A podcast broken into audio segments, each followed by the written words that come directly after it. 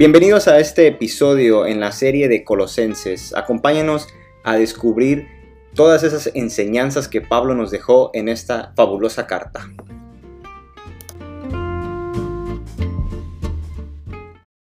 Bueno, pues hemos llegado al capítulo 3 de la carta de Pablo a los Colosenses y a partir de aquí dejamos a un lado por un momento la profundidad de la doctrina que Pablo nos muestra, para ahora dar lugar a la aplicación de lo que hemos aprendido.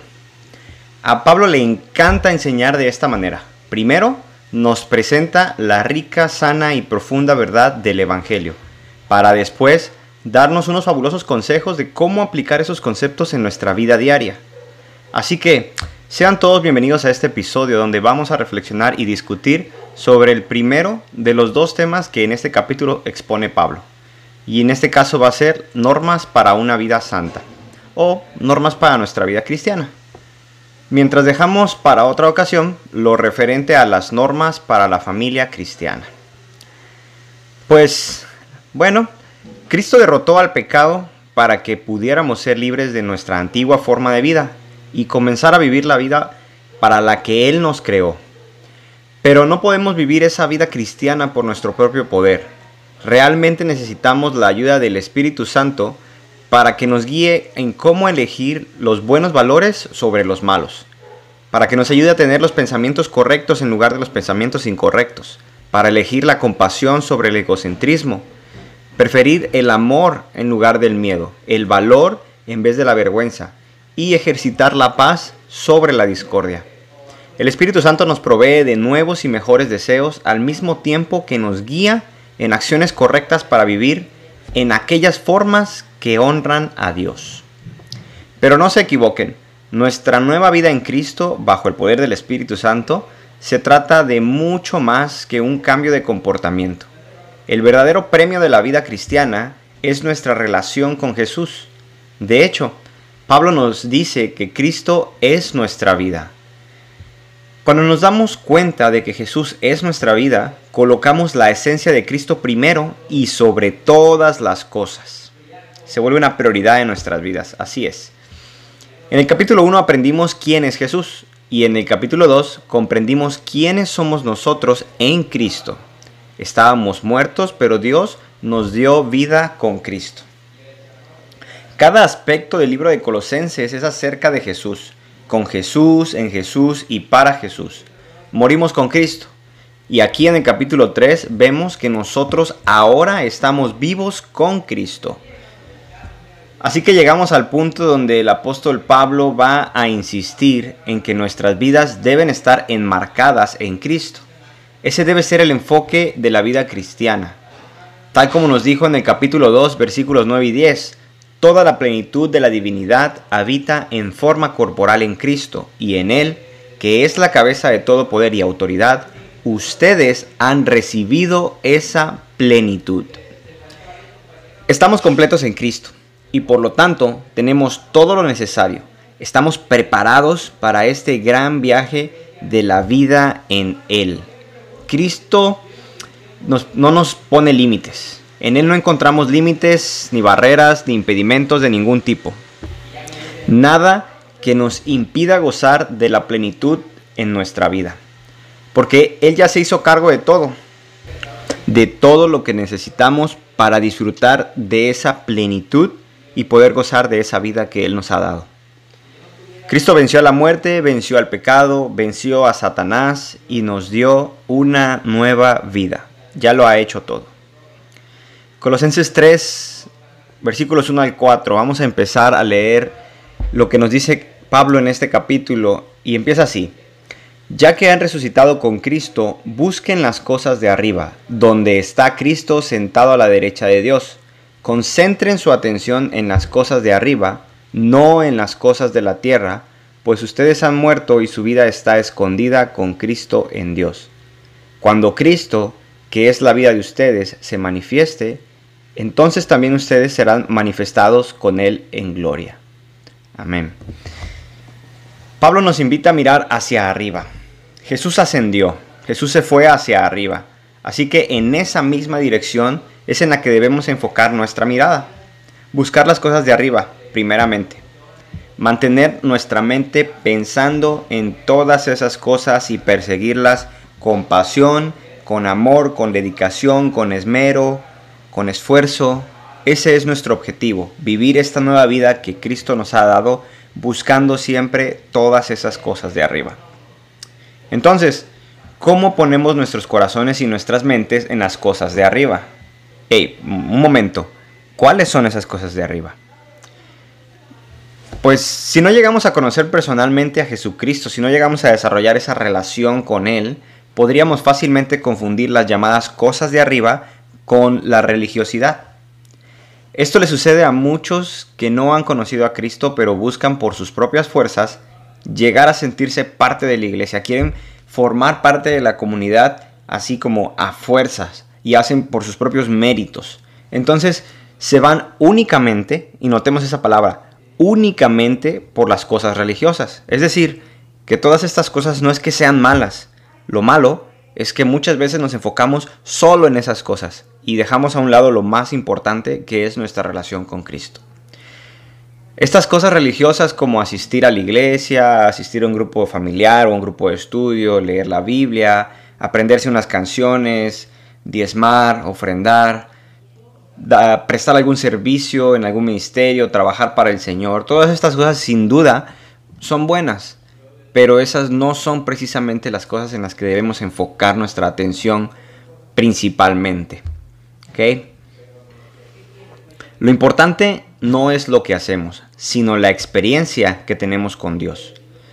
Todo se vuelve muy diferente para aquellas personas que han encontrado todo en Cristo, porque no necesitan otra cosa, ya que en Jesús tienen plenitud. Hay que invertir, por lo tanto, tiempo en las cosas del cielo, tal como Jesús nos dice, y queda registrado en Mateo 6, 20 y 21. Más bien acumulen para sí tesoros en el cielo, donde ni la polilla ni el óxido carcomen, ni los ladrones se meten a robar. Porque donde esté tu tesoro, allí estará también tu corazón. Nosotros no nos vamos a ocupar de las cosas de la tierra sino que vamos a ocuparnos de las cosas del Espíritu. Esas son las cosas del, cielo, las cosas del Espíritu. Los frutos del Espíritu son un claro ejemplo de todas esas cosas del cielo. Y lo vamos a revisar más adelante, pero primero, continuando con el orden de la lectura en los versículos 5 y 6, veremos lo que corresponde a la naturaleza terrenal.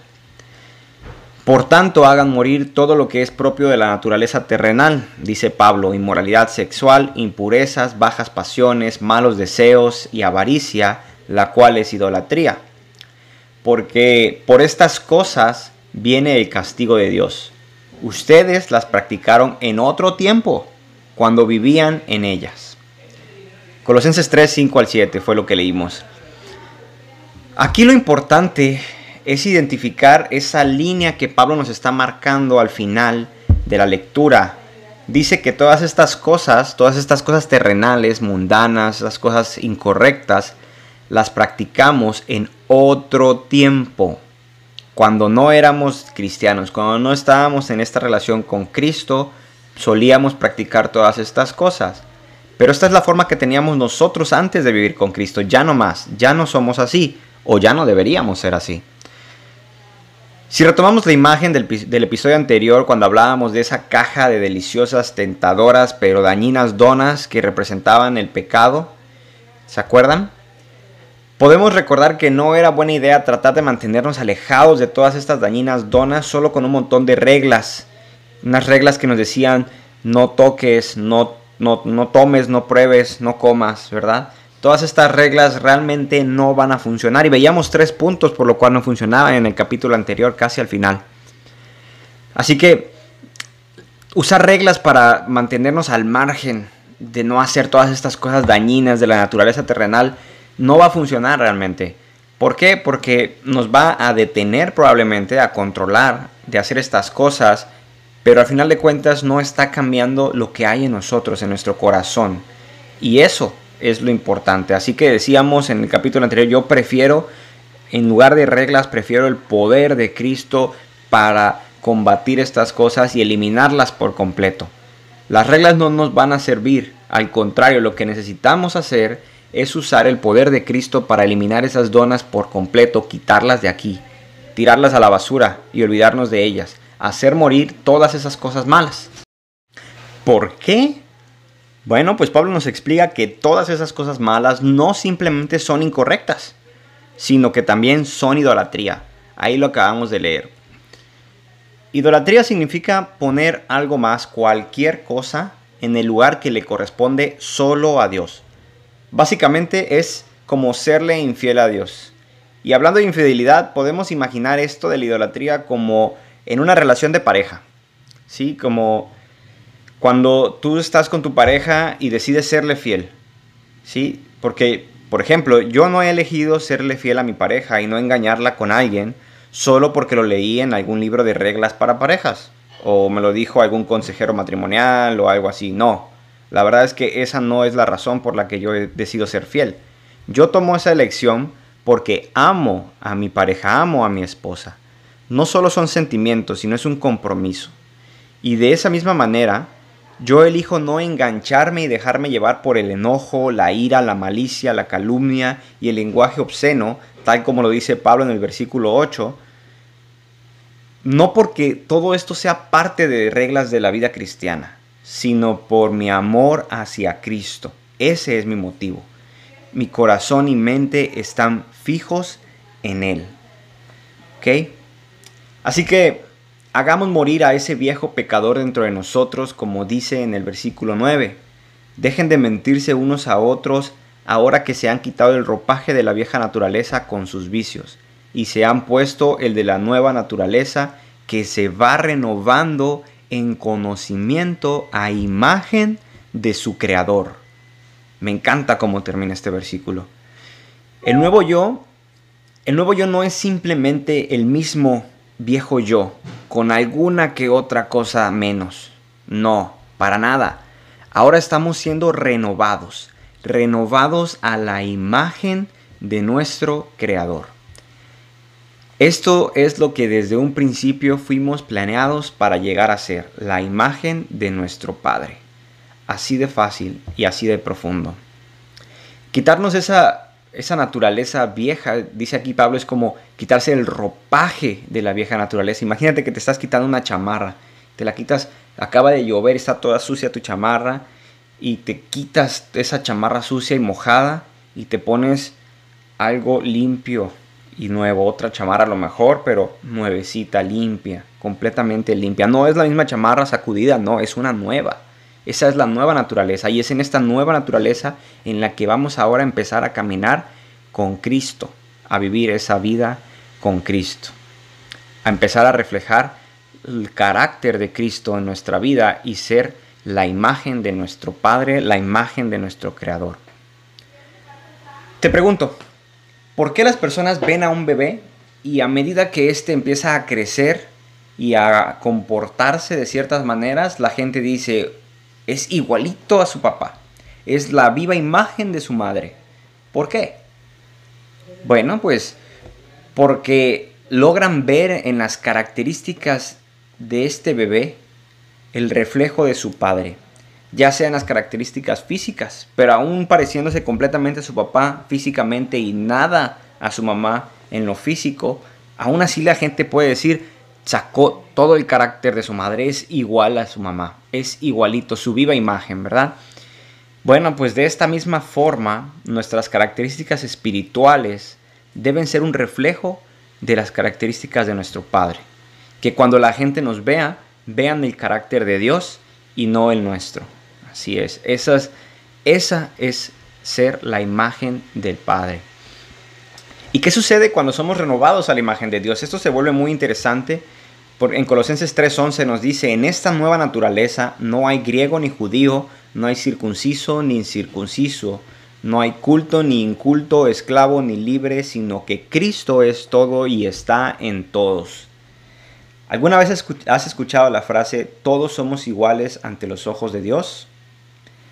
Bueno, cualquier línea divisoria que la gente utiliza para separar a las personas o para categorizarlos en diferentes grupos, ¿verdad? Como sea la raza, la religión, el estatus social, el estatus económico, el sexo, nacionalidad, clase, etcétera, etcétera. Todas estas divisiones son abolidas por, por Cristo. Y aquí lo, lo deja Pablo en claro. Todos somos iguales en Cristo. Cristo es todo y está en todos. Eso es lo hermoso de la nueva naturaleza también, que ya no somos personas totalmente distintas, que puedan ser clasificadas. Somos todos iguales. Imagínate que tienes un teléfono y todos tenemos el mismo teléfono, el mismo iPhone o el mismo Galaxy, el teléfono que quieras. Todos tenemos el mismo teléfono y después de un par de meses de uso, cada quien lo configura a su manera y ya uno le queda menos memoria que al otro. uno tiene unas aplicaciones diferentes, etcétera, etcétera. Y podemos dividirlos esos en diferentes grupos de acuerdo al contenido de los teléfonos. Pero existe, existe en el celular un botón para resetear o restaurar el teléfono a las configuraciones de fábrica, ¿verdad? Ponerlos todos desde cero, igualitos que como cuando los compramos y todos eran el mismo o eran prácticamente el mismo por dentro. Así, de esa misma manera podemos ser nosotros transformados reseteados, reiniciados y volver a ser todos iguales en Cristo, porque Cristo habita en todos. Y esa es lo hermoso ahí en Colosenses 3:11. Entonces, ¿Cuáles son las cosas del cielo? Nos habíamos quedado pendientes con esta parte y regresamos ahora en los versículos 12 y 14, de hecho hasta el 17, pero vamos a leerlos por partes. Dice, por lo tanto, como escogidos de Dios, santos y amados, revístanse de afecto entrañable y de bondad, humildad, amabilidad y paciencia, de modo que se toleren unos a otros y se perdonen si alguno tiene queja contra otro. Así como el Señor los perdonó perdonen también ustedes. Por encima de todo, vístanse de amor, que es el vínculo perfecto. El amor es el vínculo perfecto que nos ayuda a establecer relaciones unos con otros, porque el amor siendo no solo un sentimiento, sino un compromiso también, nos permite conscientemente elegir hacer las cosas buenas, elegir la misericordia, bondad, humildad, amabilidad, etcétera, sobre todo lo malo. Y eso es la muestra de nuestro amor, el vínculo perfecto. Seguimos leyendo 15 al 17, que gobierne en sus corazones la paz de Cristo, a la cual fueron llamados en un solo cuerpo, y sean agradecidos, agradecidos, muy importante, que habiten ustedes la palabra de Cristo con toda su riqueza, instruyanse y aconsejense unos a otros con toda sabiduría, canten salmos, himnos y canciones espirituales a Dios, con gratitud de corazón, otra vez gratitud.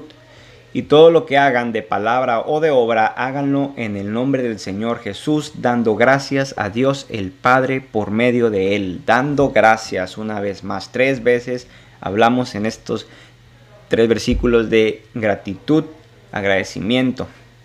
Es muy importante recordar esa actitud de gracia, porque la actitud de gracia nos permite desarrollar la humildad en nosotros cuando reconocemos que las cosas que tenemos y que logramos no es por nuestros propios méritos, sino por la bendición de Dios. Esto es ser agradecidos y nos permite mantenernos en humildad. Estas son las cosas del cielo para vivirlas aquí en la tierra. Sí, porque tenemos que enfocarnos no solamente en el cielo pensando en que algún día vamos a estar allá, eso está bien, pero tenemos que enfocarnos también en que en las cosas del cielo pero para vivirlas ahorita, en este momento, mientras estamos aquí en la tierra, ¿sí? Y podemos ver, como nos dice Pablo, que en estas cosas dice ya no, no hay mentira, tenemos una nueva identidad, todos somos el mismo en Cristo, ya no hay discriminación ni diferencia de ningún tipo, no podemos clasificarnos y separarnos, no, podemos estar juntos como una sola, como un solo cuerpo. Somos escogidos de Dios, santos y amados, hay afecto entrañable, hay acciones de misericordia, bondad, humildad, amabilidad, paciencia, tolerancia, perdón, amor, paz, agradecimiento constante, hay instrucción y consejo. Todo esto se desarrolla aquí en la comunidad de creyentes. Hay sentido y propósito porque es lo que encontramos en la plenitud de Cristo. Y bueno, esto es lo que debemos buscar, lo que debemos integrar a nuestra vida cotidiana, aunque al mundo le parezca locura. ¿Por qué? Bueno, una vida así, con todos estos valores que persigue las cosas del cielo que vimos anteriormente, es necedad para el mundo, porque el mundo no puede ver cuál es la fuente, ni tampoco cómo funciona. Nosotros sí, pero el mundo ya no lo, no lo puede ver todavía. Aquel que no conoce a Cristo no comprende por qué podemos llegar a ser así y se preguntan, ¿cómo puede ser, cómo es posible que estés tan contento, tan tranquilo con todo esto que está pasando, con la situación que estás atravesando? No, no puedo entenderlo, se dicen. Acabas de perder un familiar, pero mira cuánta paz tienes. ¿Cómo es posible? Estas preguntas del mundo son la paz que, que Dios nos da, esa paz que, que sobrepasa todo entendimiento. El mundo no puede, no puede entenderlo. No lo puede entender porque nosotros hemos muerto. Tal como Pablo dice en Colosenses 3:3. Pues ustedes han muerto a esta vida y su verdadera vida está escondida con Cristo. Hemos muerto a esta vida que teníamos y ahora nuestra verdadera vida está escondida con Cristo en Dios. Hemos ido más allá de este mundo, hemos cruzado al otro lado y nos hemos alejado de la comprensión del mundo. Ellos no pueden alcanzarnos por sí solos. La única forma es a través de Cristo. Y para llegar al otro lado, como ya nosotros lo hicimos, es necesario que el mundo pase por la muerte. Pasar por la muerte es simplemente pasar por el desprendimiento de todas las cosas que antes amábamos, pero ahora las tenemos por basura con tal de ganar a Cristo. Ese desprendimiento, ese desprendimiento es la muerte, la que ya muchos hemos atravesado y la que el mundo necesita atravesar para poder llegar a ese mismo lado. No lo van a hacer solos, pero aún así muchos no se han animado. Y este es el misterio de la vida cristiana, el misterio de la vida en Cristo. Por lo tanto, agradezcamos al Espíritu por las características similares a las de Cristo que nos ha dado, que va desarrollando en nosotros. Pidámosle al Espíritu Santo el poder de matar los deseos pecaminosos y evitar la tentación. Y pidamos que nos guíe a la luz de sus caminos eternos. Comparte con Jesús tu deseo de ser transformado en su imagen, tu deseo de ser lleno del Espíritu Santo y ser vestido de compasión, amabilidad, humildad y paciencia. Esa va a ser mi oración por ti y esa es nuestra oración los unos por los otros.